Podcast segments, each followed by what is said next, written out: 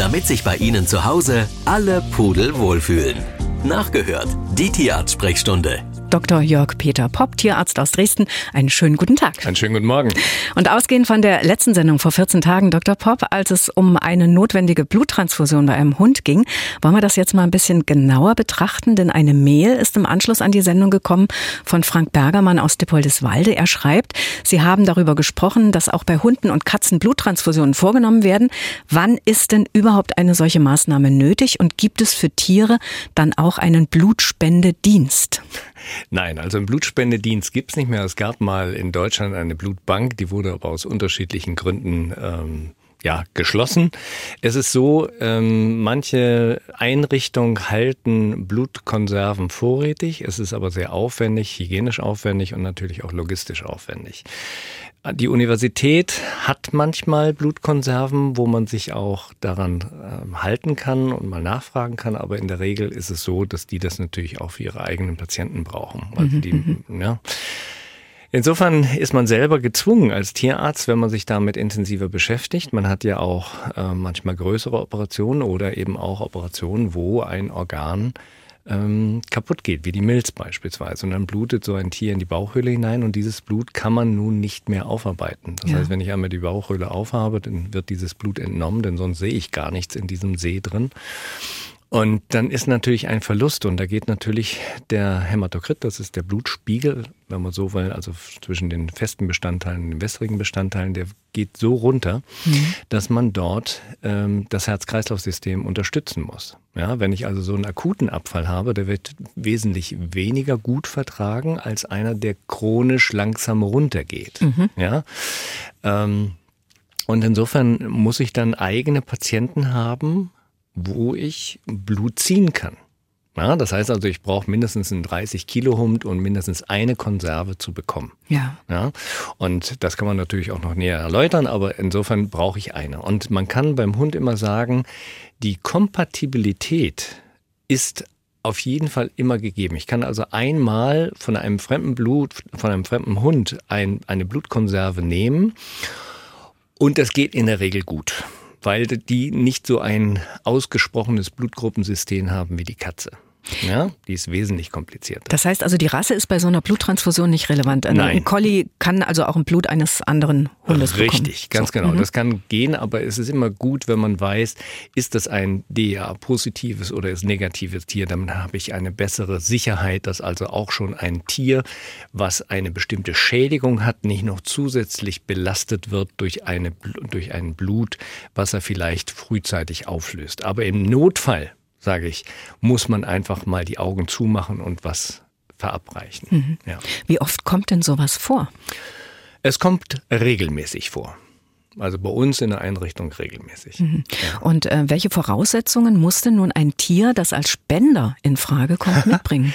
Super Frage. Also natürlich sind diese, das, deswegen ist der Aufwand auch da und natürlich die Kosten auf der Empfängerseite. Der mhm. Spender ist bei uns gelistet. Also wir haben bei uns äh, Spendertiere, Tierbesitzer, wollen wir erstmal sagen, die sich zur Verfügung stellen. Den die rufen wir an, die kommen zum Teil aus 30, 40, 50 Kilometer Entfernung ran. Und dann wird der Hund äh, ähm, zur Verfügung gestellt. Die werden meistens sediert, weil wir ja aus der entsprechenden Vene am Hals diese Nadel reinschieben müssen, um dann diese Blutkonserve zu gewinnen. Dafür muss das Tier gesund sein. Es wird also mhm. grundsätzlich nochmal vorher eine Blutuntersuchung durchgeführt. Diese Tiere müssen regelmäßig entwurmt sein und so weiter und so fort, dürfen keine Zeckenerkrankung, sonst kann ich genauso auch dort wieder was übertragen. Geimpft Sie müssen, müssen geimpft Sie. sein, mhm. jawohl, mhm. genau.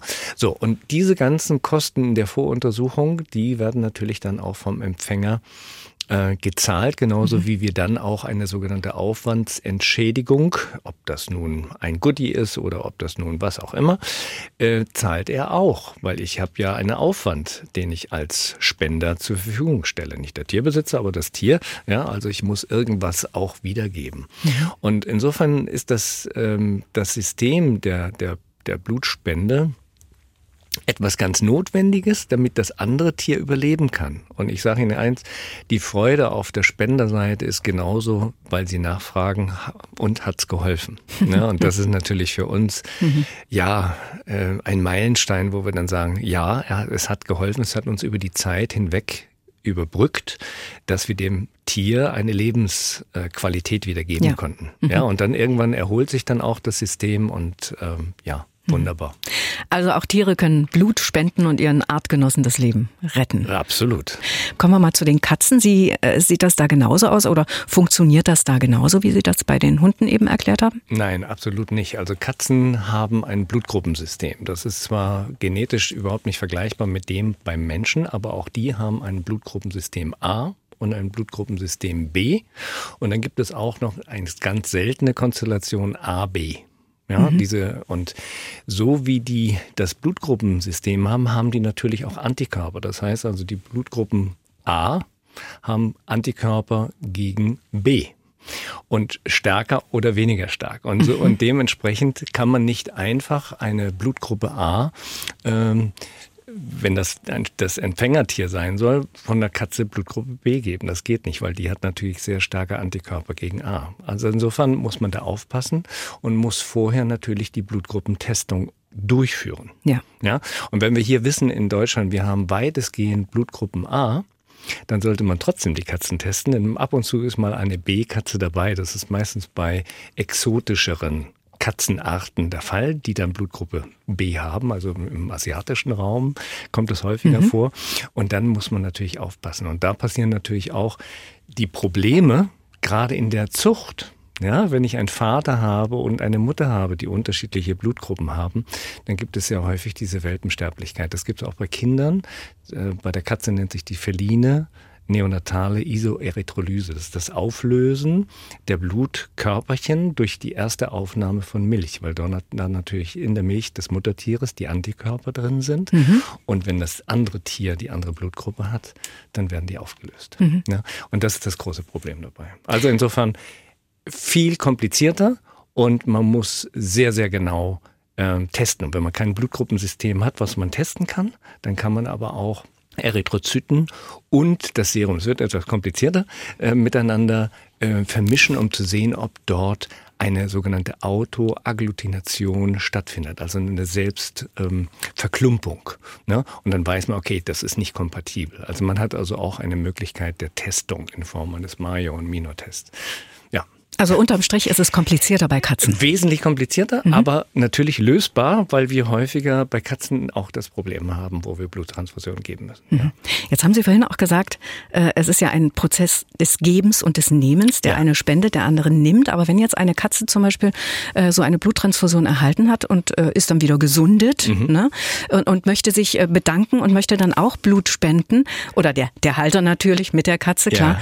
Ja. Geht das? Darf eine, eine Trans Trans, wie, ja, wie nennt man die, das? Die, Transfusionierte Katze? Eine Katze, die äh, Blut erhalten hat.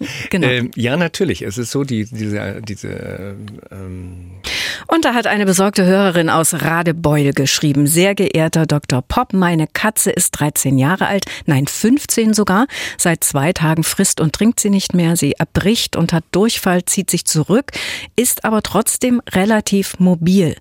Ihre Frage ist, hat sie sich den Magen verdorben bzw. was Schlechtes gegessen? Wird sie wieder von alleine fressen, wenn es ihr gut geht? Was kann ich tun?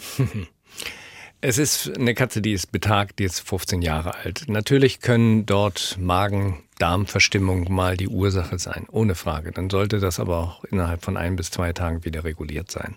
Wenn das nicht der Fall ist, dann müssen eingehendere Untersuchungen, geriatrische Untersuchungen laufen, ein, ein Blut eine Blutuntersuchung ist unerlässlich. Wir müssen nachschauen. Handelt es sich hier um eine Niereninsuffizienz?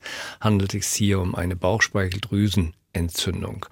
Was auch immer. Das heißt also, ohne Untersuchung kommen Sie nicht umhin. Also mhm. Sie müssen zum Tierarzt gehen, damit man dort weitere Dinge abklärt. Und am besten ist es natürlich, wenn Sie gleich Urin mitbringen, auffangen, holen sich eine Spritze, saugen Sie es irgendwo auf oder auch Kot weitestgehend ohne Katzenstreu, mhm. sodass also auch gleich Material da ist, um bestimmte Untersuchungen einzuleiten. Also äh, Sie werden nicht umhin kommen, die Katze einem Tierarzt vorzustellen. Mhm.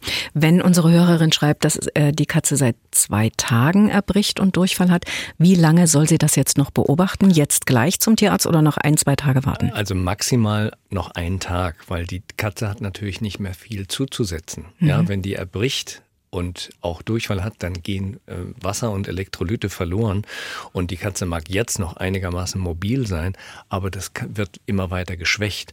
Und dann bin ich an einem Zustand, wenn man dann eine Blutuntersuchung durchführt und hat dann schlechte Werte, dann komme ich ohne intensivere Behandlungsmaßnahmen nicht hin, um dieses Kreislaufsystem äh, wieder auf ein Niveau zu bringen, wo die Katze sich wieder wohlfühlt. Das heißt, mhm. die, der Aufwand ist wesentlich größer und ja. ist nicht mit ein oder zwei Spritzen dann getan. Und ich kann mir vorstellen, dass unsere Hörerin jetzt zu Hause sitzt und denkt, oh Gott, wie soll ich eine Urinprobe entnehmen? Nein, sie muss keine Urinprobe. Manchmal ist es so, die Katzen machen es schon irgendwo hin und ich habe die Möglichkeit, das aufzusaugen mhm. mit einer Spritze. Das wäre, sage ich mal, eine Alternative. Ansonsten muss der Tierarzt das machen durch Ausdrücken ja. der Blase. Genau. Ja. Und wir gehen mal ans Telefon. Hallo, guten Tag. Ihre Frage bitte. Meine Katze ist eine Wohnungskatze, zweieinhalb Jahre alt, ein kastrierter Kater. Wiegt sechs Kilo, ist aber nicht dick, wurde mir vom Tierarzt bestätigt, er ist groß.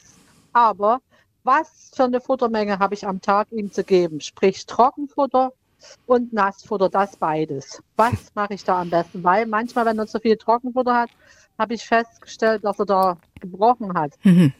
Welche Menge ist die richtige? Das, da da gibt es keine individuellen Mengenangaben, sondern das hängt von der Kalorienanzahl, die in der Menge drin ist. Also beispielsweise, äh, wenn ich sagen würde, ja, Sie essen jeden Tag eine Tafel Schokolade, dann wissen Sie, wie viel Kalorien da drin sind und das macht Sie dick. Punkt. Also lassen Sie die Schokolade weg, aber schon haben Sie 100 Gramm äh, Schokolade weniger. Es ist jetzt keine Erklärung, aber es gibt keine. Mhm. Sie können nur sagen, Sie wiegen Ihre Katze. Ja, das können Sie ja, wenn Sie eine vernünftige Haushaltswaage haben, Tara machen, auf Null stellen und dann die Katze reinsetzen. Dann wissen Sie, okay, ähm, hat sie abgenommen, weil Sie ihr weniger Futter gegeben haben und mehr Bewegung.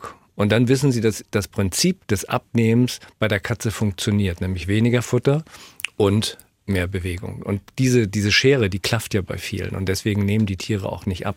Und das Trockenfutter, klar, ist sehr gehaltvoll. Dann brauche ich aber ein Trockenfutter, äh, was ein Abnehmfutter ist. Dafür wenden Sie sich dann bitte entweder einer Zoohandlung zu und lassen sich eingehend beraten oder stellen diese Frage nochmal Ihrem Tierarzt, dass Sie ein geeignetes Futter haben, um abnehmen zu können. Mhm. Und da steht dann genau drauf, Zielgewicht, ja. die Menge da darf ich nur noch diese Menge füttern. Und weiter geht's in der Tierarzt-Sprechstunde mit Dr. Popp. Und der nächste Patient ist der Kater Juri aus Zwickau, elf Jahre alt. Und der hatte eine Verstopfung und bekam einen Einlauf. Und ähm, sein Frauchen fragt sich jetzt, was habe ich falsch gemacht? Gibt es das optimale Futter, dass so etwas nicht wieder passiert? Nein, gibt es nicht. Also das, ähm, ich denke, falsch gemacht haben sie auch nichts. Es ist manchmal die Neigung der Tiere durch ungünstige Konstellationen von, von einer Nerv Versorgung des hinteren Darmabschnittes, dass der etwas inaktiver ist und dadurch die Motilität, also die Beweglichkeit des Darmes eingeschränkt ist. Also neurologische Ursachen gibt es natürlich. Es gibt natürlich auch genetisch bedingte ähm, Veränderungen, die dazu führen. Letztendlich sage ich mir, muss man auf Nassfutter umstellen. Man muss sehr viel gucken, ob man äh, Rohfaseranteile noch mit reingibt, um auch die Beweglichkeit etwas zu erhöhen. Ja. Und man kann natürlich bestimmte Substanzen, ob das jetzt nun Lactulose ist oder Paraffinöl oder ein Präparat, was die Darmmotilität erhöht, Präparat Kollaktiv beispielsweise, mit hinzugeben, mhm. um einfach den, äh, den Kot fluffiger zu halten, damit er sich dort nicht verstopfen kann. Natürlich gibt es bauliche oder auch Hernien, die manchmal zu sowas führen können. Das kann man aber alles letztendlich eruieren. Natürlich gibt es auch Tumore in diesem Abschnitt. Das gehört alles untersucht, damit man sagen kann, okay, ähm, man kann dem Tier in irgendeiner Form durch Maßnahmen helfen. Oder ja. letztendlich muss Chirurgie betrieben werden. Mhm. Und wir haben noch eine Hörerin in der Leitung. Ihre Frage bitte. Unser Goldi hat seit zwei Wochen ein Blutohr. Nur hat sie Heparinsalbe bekommen vom Tierarzt, war ja schon zweimal dort. OP ratet er ab, aber die macht so ein Sperenzchen, also die liebt die Salbe überhaupt nicht, die muss ihr wehtun. Mhm. Gibt es noch eine Alternative? Ich habe gehört, es dauert bis zu acht Wochen, bis das weggeht. Mhm. Gut, nun bin ich Chirurg. Für mich kommt immer nur die Chirurgie in Frage, weil ich damit ein optimales kosmetisches Ergebnis so früh wie möglich erreichen kann. Ähm, natürlich haben Sie noch Alternativen, äh, wenn Sie ein verkrüppeltes Ohr dann auch akzeptieren. Ich weiß nicht, in welchem Stadium und wie groß letztendlich dieses Blutohr ist. Man könnte auch eine Blutegeltechnik äh, verwenden. Das heißt, man kauft sich Blutegel, setzt diese Blutegel regelmäßig an und hoffen, dass auf diese Weise ähm, das Blut letztendlich aus diesem Blutohr entweicht. Mhm. Ja, ähm, also eine Möglichkeit, die man zumindest mal in Erwägung ziehen sollte. Aber ansonsten ist die Chirurgie das Maß der Dinge. Mhm. Ja. Und diese Frage hier kommt aus Dresden. Hallo, sollte man ab einem gewissen Alter beim Hund auf Nassfutter umsteigen? Unsere Hündin ist neun Jahre alt, ein Labrador und kaut das Trockenfutter manchmal sehr angestrengt. Nein, muss man nicht auf Nassfutter. Ich denke, es gehört einfach in, der, in das Nahrungsspektrum mit rein, ähm, weil Tiere, sage ich mal, mit dem Trockenfutter häufig die Neigung haben, dass das äh, Futter ziemlich aufquillt, wenn dann Wasser hinzukommt. Also insofern ist eine Mischung aus beidem das Optimale. Und natürlich auch zwei oder drei Portionen am Tag füttern und mhm. nicht auch eine. Mhm. Und die Stunde ist auch schon wieder rum. Vielen Dank für Ihre Zeit, Dr. Pop. Und bis in 14, nein, in 14 Tagen ist Feiertag. Richtig. Da sehen wir uns nicht, also dann erst in vier Wochen. Radio im Internet. Sie können aber auch das Original hören. MDR Sachsen.